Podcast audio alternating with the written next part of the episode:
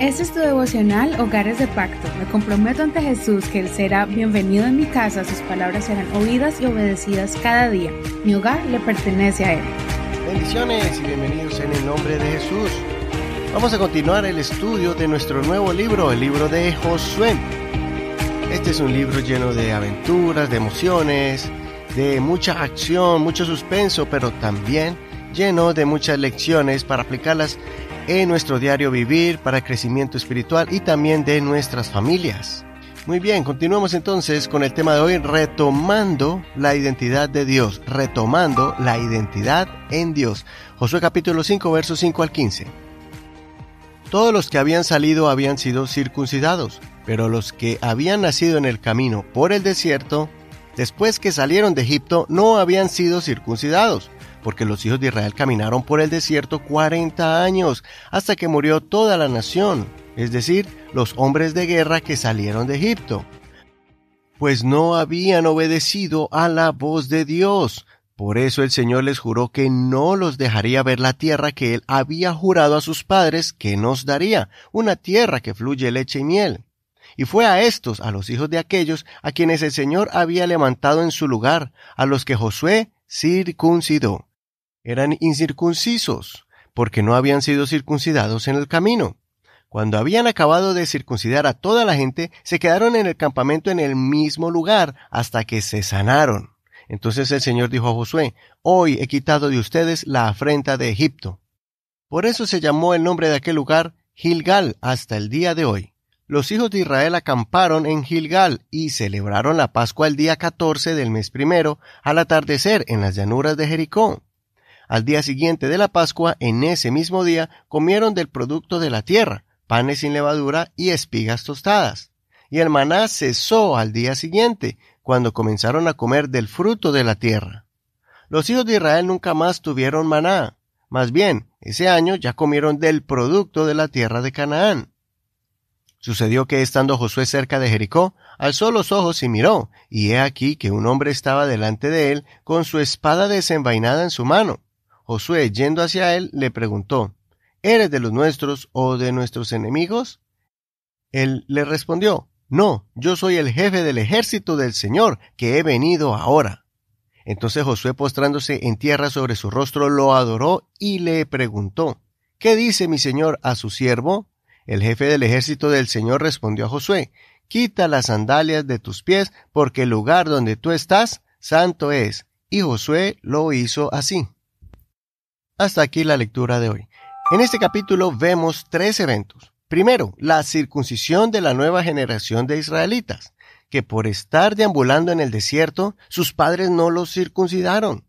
Sus padres rebeldes también fueron negligentes en cumplir el mandamiento de Dios que estableció entre su pueblo, la señal de la circuncisión como pacto entre Dios y la descendencia de Abraham. Esta señal los diferenciaba de entre todos los pueblos de la tierra. Después de esto, vemos cómo fue esa transición de la provisión de Dios. El maná cesó de caer del cielo, porque ahora tenía la bendición, pero de otra forma, de forma diferente, y ya entrando a una tierra que era muy fértil, y ya podían alimentarse de la tierra. Y tercero, vemos en el final de este capítulo la manifestación de Dios, mostrándose de forma visible a Josué como lo hizo con Moisés unos 40 años atrás.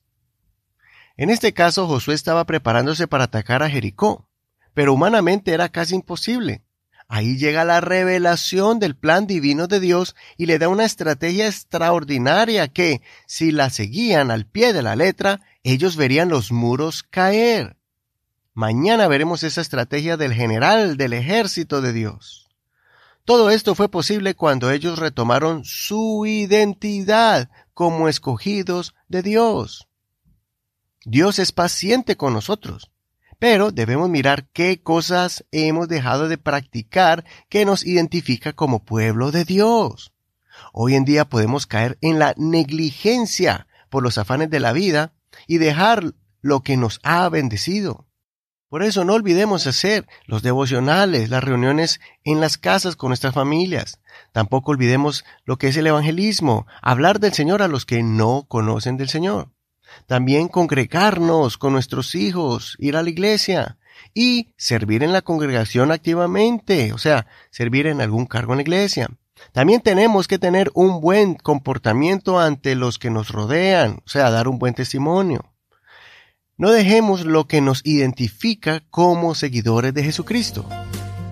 Cuando volvamos a vivir como vive un cristiano, vamos a recibir revelaciones de Dios para conquistar y obtener victorias que necesitamos obtener. Sin caer en extremismos ni fanatismos, sí debemos aceptar las diferencias que existen comparados con los que no viven como alguien que ha sido transformado por el Espíritu de Dios. Hoy en día ya no se sabe quién es y quién no es un cristiano, pues vemos en los medios de comunicación como en las redes sociales a figuras reconocidas del cristianismo diciendo o haciendo cosas que son inmorales e irrespetuosas.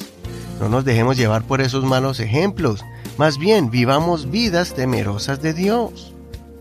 Como Pablo nos lo enseñó en Romanos capítulo 8, verso 13 al 14. Porque si viven conforme a la carne, han de morir, pero si por el Espíritu hacen morir las prácticas de la carne, vivirán. Porque todos los que son guiados por el Espíritu de Dios, estos son hijos de Dios. Mientras muchos viven el Evangelio como si fuera un club social, nosotros sigamos moviéndonos en el Espíritu de Dios y así poder recibir esas revelaciones de Dios como la recibió Josué y que la gloria de Dios descienda en nuestras reuniones en la congregación y en el centro de nuestros hogares. Soy Eduardo Rodríguez, que el Señor escuche tu oración en este hermoso día. Y hasta aquí la reflexión del día de hoy. Recuerda que estamos en Facebook como Hogares de Pacto Devocional para que puedas compartir este devocional con tus amigos en esta red social. Bendiciones de Dios para ti. Hasta mañana.